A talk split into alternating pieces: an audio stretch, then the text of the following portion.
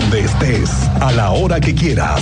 Esto es lo más importante en el podcast de Así sucede expreso del 101.1 FM Estéreo Cristal.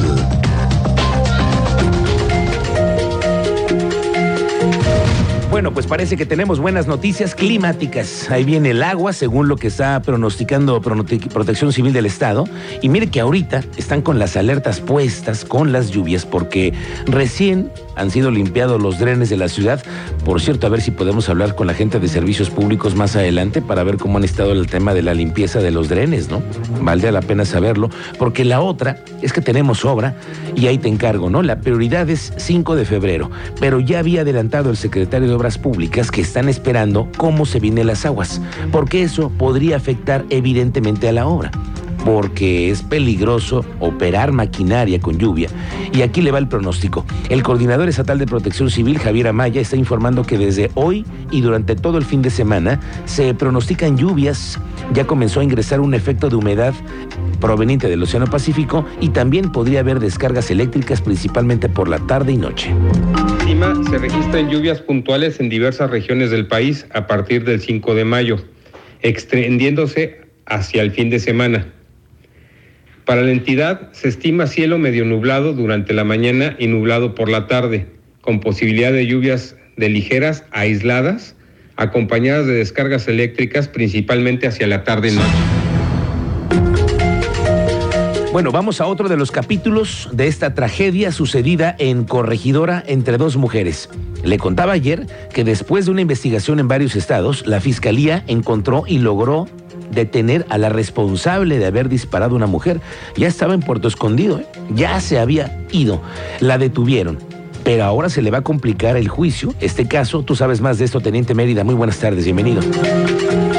Muy buenas tardes, Miguel Ángel. Muy buenas tardes a nuestra audiencia. En efecto, como bien la señalas, después de que fuera capturada la agresora de los hechos del pasado 26 de abril en el municipio de Corregidora, pues lamentablemente durante la madrugada se dio a conocer que la mujer lesionada, un disparo en la cabeza, lamentablemente falleció, lo que pues complica la situación jurídica de esta persona. En su momento procesal, así lo señaló la Fiscalía, en su momento procesal oportuno, va a eh, pues, reclasificar el delito de incumplimiento al Código Nacional de Procedimientos penales y señala la misma fiscalía que va a garantizar el derecho humano de acceso a la justicia de la víctima. Lamentablemente falleció la joven lesionada y ahora pudiera reclasificarse el delito para homicidio porque era tentativa de homicidio. Y eso es un cambio completamente en la ruta, porque ahora podría ser bueno, pues eh, de, hecho ya está en el caso de ser una homicida, ¿no? Podría ser entonces ahora sí. Pero dime una cosa antes de que te vayas, teniente, el elemento, cambiando de tema, el elemento de la Policía Municipal de Querétaro que perdió la vida, cuéntame de eso. Sí, unos hechos lamentables anoche en Avenida Constituyentes, justo frente al auditorio José Ortiz de Domínguez. La dependencia señaló que el elemento en activo se encontraba atendiendo un reporte ciudadano de la comisión de un hecho presumiblemente ilícito. En el carril confinado fue embestido por una unidad de Cruz, la T-01, debido a las lesiones. Lamentablemente perdió la vida en el lugar.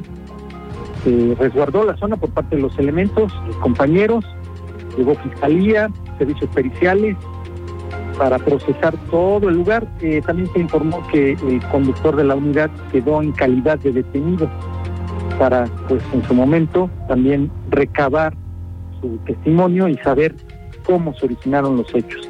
Lamentable el hecho anoche en la Avenida Constituyente. Muy lamentable y desde aquí nuestras condolencias a toda la corporación y a la familia sobre todo. Gracias, Teniente Mérida, estamos pendientes, al rato lo platicamos. Ahí le viene otro cambio en las rutas del transporte público. Ya van a la mitad del proceso, apenas a la mitad, y ya ve que han ido cambiando ahora las vans por eh, los camiones chatarra que ya no están saliendo en algunas rutas y ahora los han cambiado por vans. Y se viene otro cambio más. Andrea Martínez, tú sabes de esto. Muy buenas tardes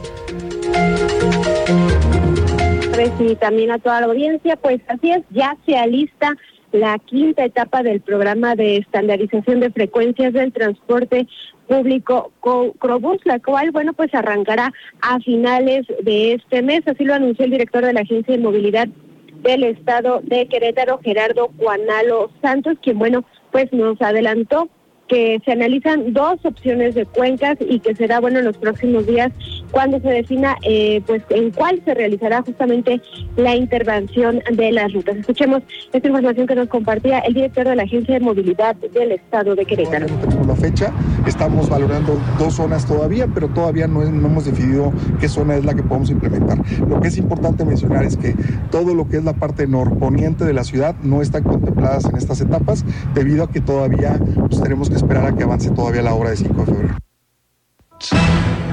Y bueno, Juanalo Santos agregó que esta quinta etapa se ejecutará en la zona sur del municipio, ya que, eh, como lo escuchábamos, recordó que eh, la zona norponiente quedará intervenida, eh, pues al mismo tiempo cuando ya esté en funcionamiento la obra de Paseo 5 de febrero. Finalmente, el director de la MEC recordó que en total, bueno, pues se realizarán nueve etapas con el fin de integrar un sistema de transporte público en su totalidad con nuevas rutas y también con un esquema de rutas alimentadoras troncales y complementarias. Esta fue la información, Miguel Ángel. Gracias, Andrea. Estamos pendientes y daremos aquí a conocer cuáles van a ser las modificaciones de las rutas. Nos comprometemos a que la siguiente semana tengamos más información sobre cómo vienen las nuevas rutas, cuáles van a ser las modificaciones. Aquí le tendremos al tanto.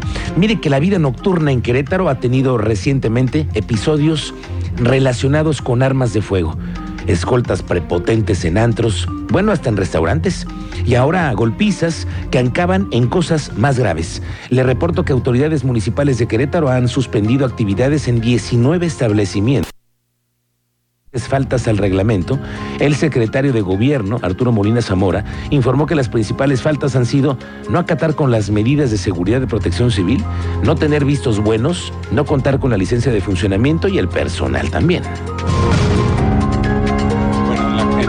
programa del Te Quiero Vivo, en la campaña, hemos estado realizando ya, debemos tener aproximadamente 19 este, clausuras a lugares, ¿no? Que no cumplen, no solamente con temas de protección civil, hay unos temas que, que son inspección, otros alcoholes del Estado, pero regularmente son por estas faltas administrativas que realiza cada bueno, ya empezaron las molestias de los grupos contrarios a los del PAN. No. Pues es que mira, a todas luces hay una campaña de promoción de varios oh, bueno.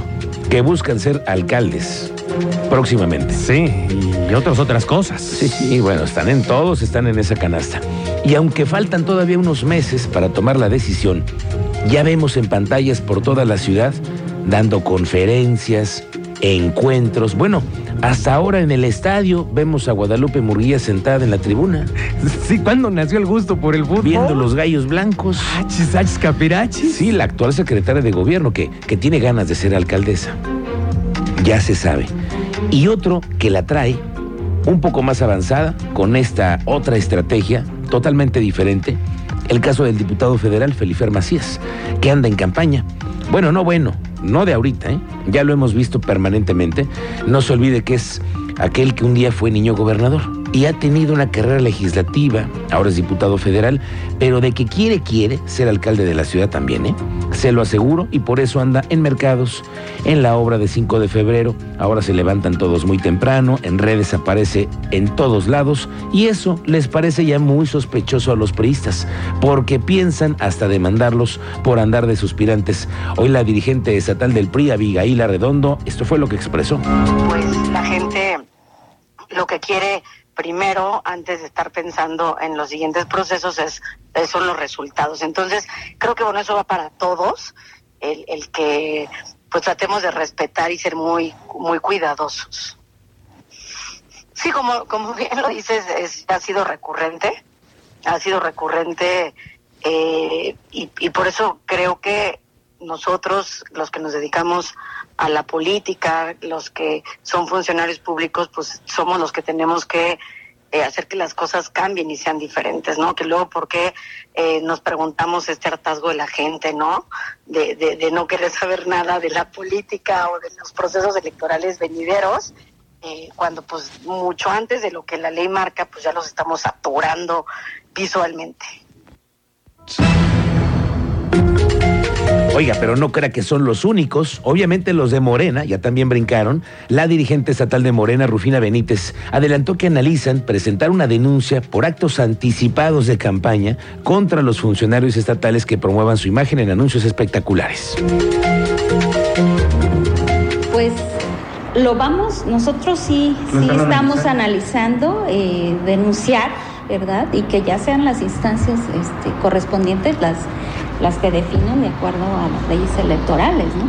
Pero sí, sí, sí lo vamos a hacer, porque pues es evidente, bueno, pues ellos también presentaron, ¿no? En contra de, este, eh, de Morena, ¿no? Por la cuestión de los eh, compañeros, compañeras aspirantes a la presidencia de la República, pues nosotros haremos lo propio, ¿no? Este, eh, y ya serán las instancias las que, las que definan, ¿no?